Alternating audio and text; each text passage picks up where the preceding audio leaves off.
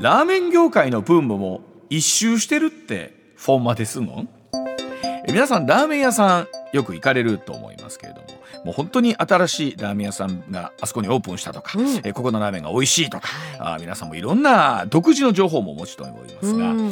ラーメン屋さん今どれほど数があって、うん。どんなブームが今来てるのか、うんうん。またここ数年でラーメン業界どんな変化が起きているのか、えーなどなど全国47都道府県のラーメンを食べ歩きます。ラーメンライターの井出隊長さんにお話を伺ってまいります、井出さんおはようございます、えおはようございます。ーどうぞよろしくお願いいたします。お願いします。お願いいたします。まあ、あの井出さんはですね、うん。井出隊長さんはラーメンの発信だけじゃなくって、はい。あのサザンオールスターズのトリビュートライブ井出隊長バンドというのも狙ってらっしゃって、音楽活動も続けながらということなんですけれども、あのよくいろんなところでラーメンの話で聞かれると思いますが年間はどれぐらいまず食べはるもんなんですか井出隊長さん。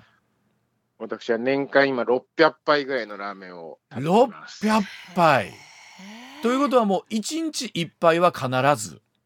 そうですね。基本的には1日1杯は食べてて、うん結構仕事であの、まあ、最近よくあるのは、なんかあの、えーカップ麺の格付けチェックとか、ああいう仕事あるんですよ。でそうか。5つ、6つ食べる日とかもあったりとか。あ、そうあのすいません。あとは。地方を回るとやっぱ1日5、6軒って回ったりするので、コロッケはい、5、6軒回ったり、はい、全部完食しはるんですか？食べます。はい。えほらスープまで？はあスープは、えっと、全部飲んでると死んじゃうので、ですよね。あ の残すようにはしてますけど、それはしないと思うんですけどちょっと塩分多いですもんね。いやでもそれでもなんか飲みたくなりません？美味しいスープも多いし。だからこれはあの僕、年間600ぐらい食べてるんですけども、はい。えっとまあ今年のベスト10にここは入るだろうなと思った10軒は飲んでいいっていうルールに、あ自分の中で。それはやっぱり飲みたいんですよね。そそれはでも食べてみないとわかんないわけですよね。そう食べてる間に、あこれは今年のベスト10入るなと思ったら、うん。飲むはいっていう、あそういう。で白もすいません。例えば、はい。今日ベスト10あー来た。明日も来たと。あにに2月で2杯いっちゃったみたいになると。でそれに井出隊長それ言っちゃうと今度ラーメン屋さん行った時にそうそうそう井出隊長これラーメンの汁残してるって思ったらちょっとお店の方がショック受けちゃうまあ、あんまりね、そこまで意識されてなかったんですけど、一応、目安としてっていう。えーあのそれこそラーメンの情報ってねもういろいろ出てるじゃないですか、この新聞テレビ雑誌も SNS 含めて。だと思いますけれども、その中で井出さんとかそのお店とかっていうのはどうい。うふうにまずこうリサーチして食べに行ってみたいなっていうのはどうしてあるんですかえーっと、まあ、僕もあのラーメンライター、まあ、ラーメンの専門ライターとして結構活動しているんです、はいはい。新店の情報とかですね、はまあ、これから開くお店の情報っていうのは事前に結構入ってきたりするもんなんですけども、あだ。からまあ、僕らとしては、そのなんか、行列が長くなっちゃってから行くのでは遅いのであ、そうかあのまあ、先になんとなくこう、はえー目星をつけとかなきゃいけないんですけども、うんうん。あのただその僕も行くお店が全部が全部美味しいお店かっていうとそういうことではないので、うん。まあ、僕らみたいなこう、えーラライターとか、うんえーそういう発信者がですねう、ん。なんとか皆さんに美味しいお店の情報を伝えるべく日い々あの足で稼いでるっていうのがあの実情かもしれないです全ね。はい、国で何店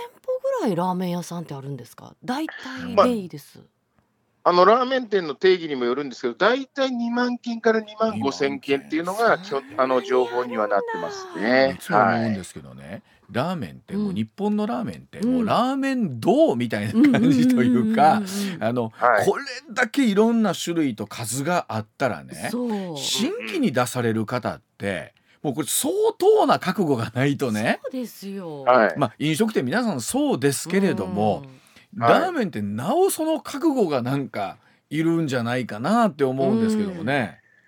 まあね、なんなんとなくそのあの店主さんが頑固だとか、そうそう。なんかね、食べ方がどうとかっていうのはあるんですけど、まあね、基本的には自由に食べりゃいいと思うんですけどもね、でもなんかなんとなくそういう描かれ方をされてきたのかなっていか、そううですね。で、まあね、ファンの方の熱熱量もすごいですから。ね、ねうん。まあ、その分、はい、そういうふうなところもあるのかなとは思うんですけどね。おっし。ゃる通り行列をあの井出さんとかは作る側ですからねプロデュースする側だと思うんですけどさ、はい、あの、はい。冒頭にあったようにラーメンブームもこの一周してるっていうお話ですけれども、うん。うんその、はい。どういう変化があったんですか？ラーメン業界のその一周とそいう中の一周っは。ていうのはね、ううん。んえーとまあ、具体的にはですね、その新しいラーメン、まああのあ、あまり見たことのないようなラーメンっていうのが結構出尽くしてですね、はい。あのまあ、ブームが一周して、今ですね、はいまあ、その昭和とか平成を彩彩ってきたような、いわゆる中華そばと言われるような、はまあ、昔のレトロな顔をしたラーメンを出す新店が増えてるっていうのが今のブームなんですよね。いわゆるシンプルなラーメンということですか？昔の中華そばみというような。そうなんですよ。はあ。ネオノスタルジックって 言われてますけど、ネオノノスタルスゲーとかいう言い方になってるんですけども、はあそういうですね、なんか、あの昔のラーメンみたいな新店が増えてきてるんですよ。これはまたえートッピングとかもね備えにそうなると変わったものも入れられないじゃないですかきっと。そうなんです。はい。うんとなると差別化していくというかね勝負感がすごい出ますよねシンプルにスープと麺みたいな。そうなんですよ。うんで、切りたてのチャーシューとか、まあ、結構、だから昔、あのーまあ、町中華とか、ラーメン専門店でやられてきたようなことなんですけども、うん。まあ、今あの、まあ、技術も革新してあの工場で一気に作ることもできますし、うん。あの市販品も美味しいものができてるんですけど、うん。今一度そのラーメンのなんか基本に立ち返って、はあ。の自分で麺作ってあの、スープ作って、切りたてのチャーシュー乗せてみたいな、意外とそういうなんか、手作り感みたいなところに、うん。もう一回こう、日の目が当たっているというか、うん。でまあ、当時の町中華とか昭和を知らないその若い世代の方々が、そういうのを新しいと感じるようになってきてるみたいなんですよね。今の若い子昭和好きですもんね。あの新可鮮なんでしょうねとか。言って。ますもんね。うんそうなんですよ。なんかお聞きしたら一方でそのラーメン業界はラーメン業界で、はいなんか問題を抱えてる？大変なところに今全体直面しているものがあるんですね。はい、そうですね。はい。あのーラーメンの1000円の壁っていう問題がありまして、はえっとまあ、ラーメンを1000円以上で出すっていうことに対する、その作り手も食べても、ああ、これは高いなと思ってしまうっていう心理的な問題なんですけども、うんはい。まあもう、この、えっとここ1、2年のその原材料の高騰と、あと水道光熱費の高騰っていうのが、もうラーメンに直撃してましてですね、はあはその今までと同じラーメンをその1000円以内で出すっていうこと自体がなかなか難しくなってるっていう現状がありまして、はい。うんそのまあ1000円以上の価格にするっていうところに踏み出せずにですね、閉店してしまってるお店っていうのがものすごく出てやってるわけなんですなるよ。あのラーメンってそれこそ相場感をどれぐらいで見るかっていうのはありますけど、イメージなんか僕880円とか、はいうん確かに1,000円超えるとんって思うかもしれませんけどもね。そうなんですよね。もともと庶民の味方みたいな、ね、うん感じで、確かに。大衆食として始まってきた歴史がありますので、うん。うんまあ、そういうふうになってるんですけど、まあ、うん。あの美味しい、ねまあ、高級食材使った美味しいラーメンとか、その丁寧にスープ取ってとかっていうお店がこ、このままでは成り立たなくなってしまうので、だってスープ作るのも何日煮込んでとかそうですよそうね。時間考えたら安すぎますもんね、はい。あの一杯が、ね。そうなんですよ。あだからあの、うん。お寿司屋さんにあの回転寿司から高級寿司店があったりとか、あのお蕎麦屋さんにあの立ち食いそばから、ね、高級そば店があるみたいな、そういうちょっと多様化しないといけない状況には今あるかなっていうところなんですよね。今お話聞いてて思ったんですけどやっぱりその値上げみたいなものをね、えーはい。するしかもまだ1,000円という壁を超えると途端にやっぱり売り上げガクって肌感としてどうなんですか？井出さん変わる、ま、変わりますか？まずはその、えっと出す側、お店側がその1000円以上つけるのがほあのほいではないと考えているところがまず多いというのと、やっぱり1000円以内か1000円オーバーになると、客層がやっぱ変わるっていうんですよね。ああ、そうなんですね。今やっぱ常連さんがある程度離れていくっていうところが、まあ、今まで支えてくれた常連さんたちに対する思いみたいなのもやっぱやっぱり作り手側としてはあるので、まあ、だからそこのところに落としなんか落としどころを作るのかというところにかなり悩まれてるっていうのが状今の状況じゃないかなと思うんですけどもこれね。全員が一斉にある程度ねぐっとそれこそベースアップじゃないですけど、うんうんラーメンって1,000円超えるものですよっていう認識になりゃまた変わるのかもしれませんけどもね。うん、そうですね。ね海外で食べもうラーメンが短すぎるんで、そのそれぞれがね、物差しを一本ずつ持ってるから、なかなかこれ、収集がつかないっていうのが今の状況かもしれないですけどもね。海外とかだったらだね。ったら一杯3500 3500円とかするから 多分海外の方が日本でラーメン食べたらうん。こんなに美味しいのにこんなに安いって びっくりされると思う。思いますけども。さあ、えー、井出さん、まあ、せっかくなので井出隊長さん、あの関西にあるおすすめラーメン店というのをぜひ、えー聞きたいなと思うんですけれども、まあ数ある、はいえー中でなんですけどどうでしょう？何かいくつかご紹介いただければと思うんですが。うん、はい、えーまずご紹介したいのが、はいえっ、と、上新庄駅の近くにあります、はい、博多豚骨天神記さんですね。はい、天神記さん。はい、はい、大好きですねこち。らは、えー結構有名で知ってる方も多いかもしれませんもんね。そうですね。はいえっと、2000年オープンの博多ラーメンの人気のお店なんですけれども、はい、まあ、あの、店主さんの美学がね、そのお店とかラーメン全体ににじみ出ているっていうのがいいなと思ってて、はい、結構博多ラーメンっていうと、割とね、こうなんか、えー、なんですか、武闘派な雰囲気も ね、ある中、はい。はい。ピシッとした店内で、えっ、と、ひ非常に素晴らしいスープ、ね、作ってるなっていう感じで、うん、あの、こってりの老という、あの、老いると書いて老というはい、あっさりの若、若いという字のうん若から選べるっていうね、あ。だからしっかり炊いたスープを老とね、こうなんか表現するのがすごいいいなと思って。ねなんか。そうなんですね。はあ。はい。あのどうでしょう？す本当数ある博多ラーメンでこれというその天神旗さんのその井手隊長さんならではのこここを味わってほしいっていうのは、うん、そうですね。もうあの臭みが全くないですよね、豚ああそう骨の。なんですね。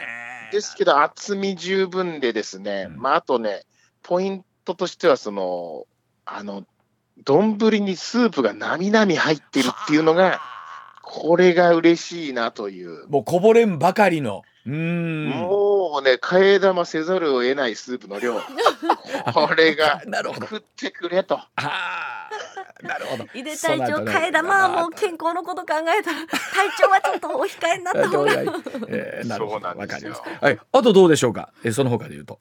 お店では。はい。あはい、あとはですね、これも有名店なんですけど、尼崎のはい、豚の星さんですね。豚の星。ほう豚の星。はい。あの星。はい。はい。こちら2018年創業のお店で、あのはい。店主さんはあの、えー、と京都にあります無鉄砲という有名なお店のご出身なんですけど、ここもですね、まああの、豚骨のその濃厚感、こってり感っていうのはもう日本最強レベルの、今写真で拝見しましたけどすごいこってりですねこれ。濃さだと思うんですけどね、ここも店主さんの美学がすごくてですね、なんもう豚骨、ど豚骨だともうすごいなんかもう、ね、はい。とんでもない店を想像するんですけど、めちゃくちゃピシッとしててですね、あ。のこだわりのスピーカーであの60年代から80年代ぐらいの洋楽の名曲がずっと流れてるわあけですね。いいですね。ー。なんか。行列が長いんですけどね、なんかね、もう待ってるだけで至福の時間なんですよ。へえなんですか？もう井出隊長さんぐらいになって待ってくる時間すら楽しめるんですか？楽しめるんですよ。豚骨の香りを嗅ぎながら洋楽聴く時間あんまないですよね、だって。もうこれ豚の星ならではのって感じへえあそうですかやっぱりの相当こってりしてますか？相当凝ってるんです知ってるんですよ。羽釜が2本ドンドンと置いてあって、あと寸胴1本入っ置いてあるんですけどね。その豚骨スープ3本のスープをこの状態を見ながらですね、うん都度かき混ぜてこうなんかブレンドしてるわけです店主さんが。へもうこのなんかね、レシピにできない感というか、うん俺の中にレシピはあるぜみたいなね、この背中がね、かっこいいんですよ。となるとそのスープはまあ飲み干さないと失礼ですよね。とか多分飲み干しちゃいますよね。ねえ。もうグイッとね。これは飲み干してますね。なるほど、まあ本当もうギンギンにお腹を空かせていっていただきたいお店っていう感ーじですね。あともう一点ぐらいせっかくなんで、はい。うん。あとはですね、えっ、と、桜の宮駅の近くにあります、はい交流マスさんです、ね。交流マス。はい。こちらは。光に竜に、えっ、と、マス、利益の駅利益。の駅はいはい。はい、交流マス。交流マスまあ、今年ね、辰年ということでね、なるほど。なるほど。交流マスさん、ねはい。竜なんですけどね、はい、うん。こちらは。ここもですね、ここはですね、トンピ、えっと、うん。豚の皮、ほい。豚の皮と鶏で取ったパイタンスープのお店なんですけど、はあ。これがね、もうね、ええポタージュですね。もうポ ラーメンのスープがポタージュですか？もうポタージュ感がね、すごくてですあね。今写真拝見しましたが確かにあの色合いもちょっと黄色みがかってる感じもありますよねそうなんですようんね。いいとろみとですね。あーやっぱこのほんとやとろみがあるんで、もう麺にめちゃくちゃ絡むわけですよあそ。ら絡むなはいうん。ここに石窯焼きのチャーシューがポンポンと乗るんですいこれがまたね、はい。美味しいんですよ。は。まあ、駅前なんですけど、ちょっとね、路地裏のなんか、隠れ家的なお店なんで、うん。はい。ちょっと見つけると嬉しくなっちゃうようなお店ですね。うわー。このあの口の周りがこうこうカピカピにこうなんかしばらくするとな,、うん。なってくるみたいなね。ペタンペタンになってね、そのペタンペタンを味わいながら帰るという。あー。だこれもなんかこうこうなると、うん。ご飯と一緒にこう食べたくなってきますよね、うん。なんかね。ご飯も合います、これ間違いなくね。ご飯合いますね。でこんなお店を日本全国にずっと歩いてらっしゃるわけでしょ井出隊長さん。そうですすごいな、え今日はどちらで、えーとどの都道府県でお召し上がりの予定ですか、今日は？あ今日はですね、はい。えーっとお、お昼また東京で別のラジオあるんで、はいえーっと、麻布台ヒルズ周辺ですね。ラーメン食べる。今日は何食のご予定ですかラーメンは？今日はね、あの夜は麻婆豆腐食う予定になってるんで、今日は一食ですね。麻婆ラーメンじゃないね。本当にこういう人たちって胃袋ね6つぐらい欲しいと思うだろうなと思いながらでございますが ありがとう。いや非常に今日は美味しいお話をありがとうございました。はい。ラーメンライターの井出隊長さんでございました。ありがとうございました。あありがとうございましまた。